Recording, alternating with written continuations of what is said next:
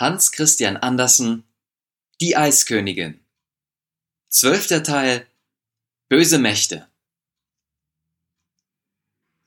Rudi verließ Becks, begab sich auf den Heimweg und sucht die Berge mit ihrer frischen, kühlenden Luft auf. Die Berge, wo der Schnee lag, wo die Eisjungfrau herrschte. Die Laubbäume standen tief unten, als wären sie nur Kartoffelkraut. Tannen und Sträucher wurden kleiner, die Alpenrosen wuchsen aus dem Schnee hervor, der in einzelnen Flecken wie Leinwand auf der Bleiche dalag. Ein blaues Blümchen wiegte sich in der balsamischen Luft. Er zerschlug es mit seinem Gewehrkolben. Höher hinauf zeigten sich zwei Gemsen. Rudis Augen erhielten Glanz, seine Gedanken neuen Flug. Aber er war nicht nahe genug, um sich seines Schusses sicher zu sein.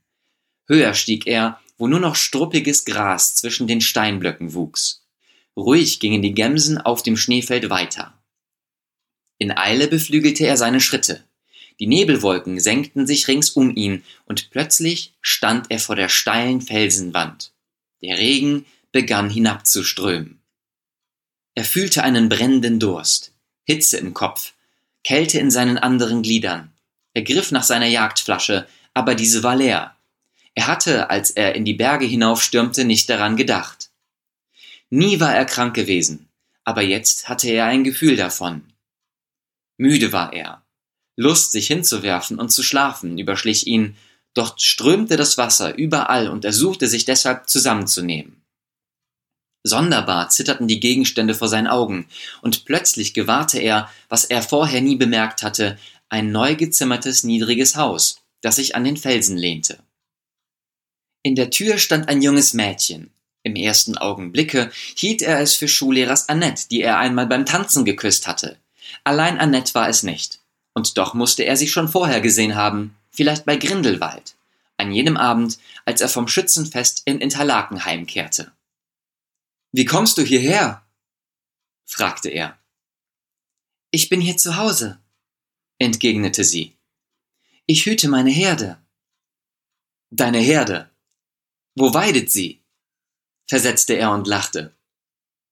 Hier gibt es nur Schnee und Felsen. Du weißt wirklich gut Bescheid, erwiderte sie lachend. Hier hinten, ein klein wenig unten, ist ein herrlicher Weideplatz. Dort gehen meine Ziegen, ich hüte sie gut. Nicht eine verliere ich, was mein ist, bleibt mir. Du bist kühn, sagte Rudi. Auch du, lautete die Antwort. Hast du Milch, so gib mir einen Schluck. Ich durste ganz unerträglich. Ich habe etwas Besseres als Milch, entgegnete sie. Das sollst du bekommen. Gestern waren einige Reisende mit ihren Führern hier. Sie vergaßen eine halbe Flasche Wein, wie du ihn noch nie gekostet hast.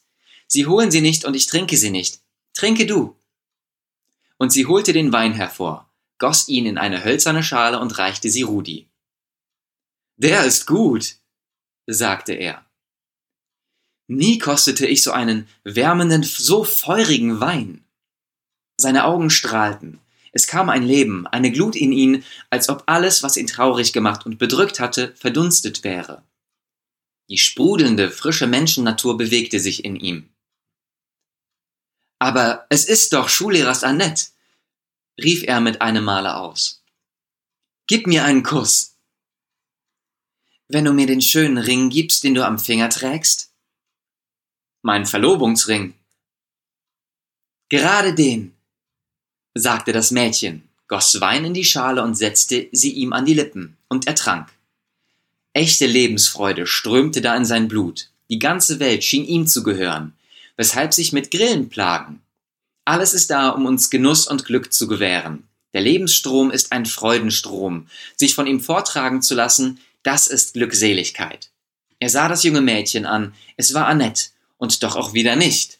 Noch weniger das Spukphantom, wie er es genannt hatte, das er bei Grindelwald traf. Das Mädchen hier auf dem Berge war frisch wie der neu gefallene Schnee, schwellend wie die Alpenrose und leicht wie ein Reh, doch immer aus Adams Rippe geschaffen, ein Mensch wie Rudi. Und er schlang seine Arme um sie, schaute in ihre wunderbaren hellen Augen hinein nur eine einzige Sekunde war es. Und in dieser, ja, wer erklärt, was geschah? War es das Leben des Geistes oder des Todes, was ihn erfüllte? Wurde er erhoben oder sank er in den tiefen, tödlichen Eisschlund hinab, tiefer, immer tiefer. Er sah die Eiswände wie bläulich-grünes Glas glänzen. Unendliche Spalten und Klüfte gähnten ringsum und das Wasser tröpfelte klingend wie ein Glockenspiel hinab und dabei in blau-weißen Flammen strahlend. Die Eisjungfrau gab ihm einen Kuss, der ihn durch das Rückenmark bis in die Stirn erstarren ließ. Er stieß einen Schmerzensschrei aus, riss sich los, taumelte und fiel.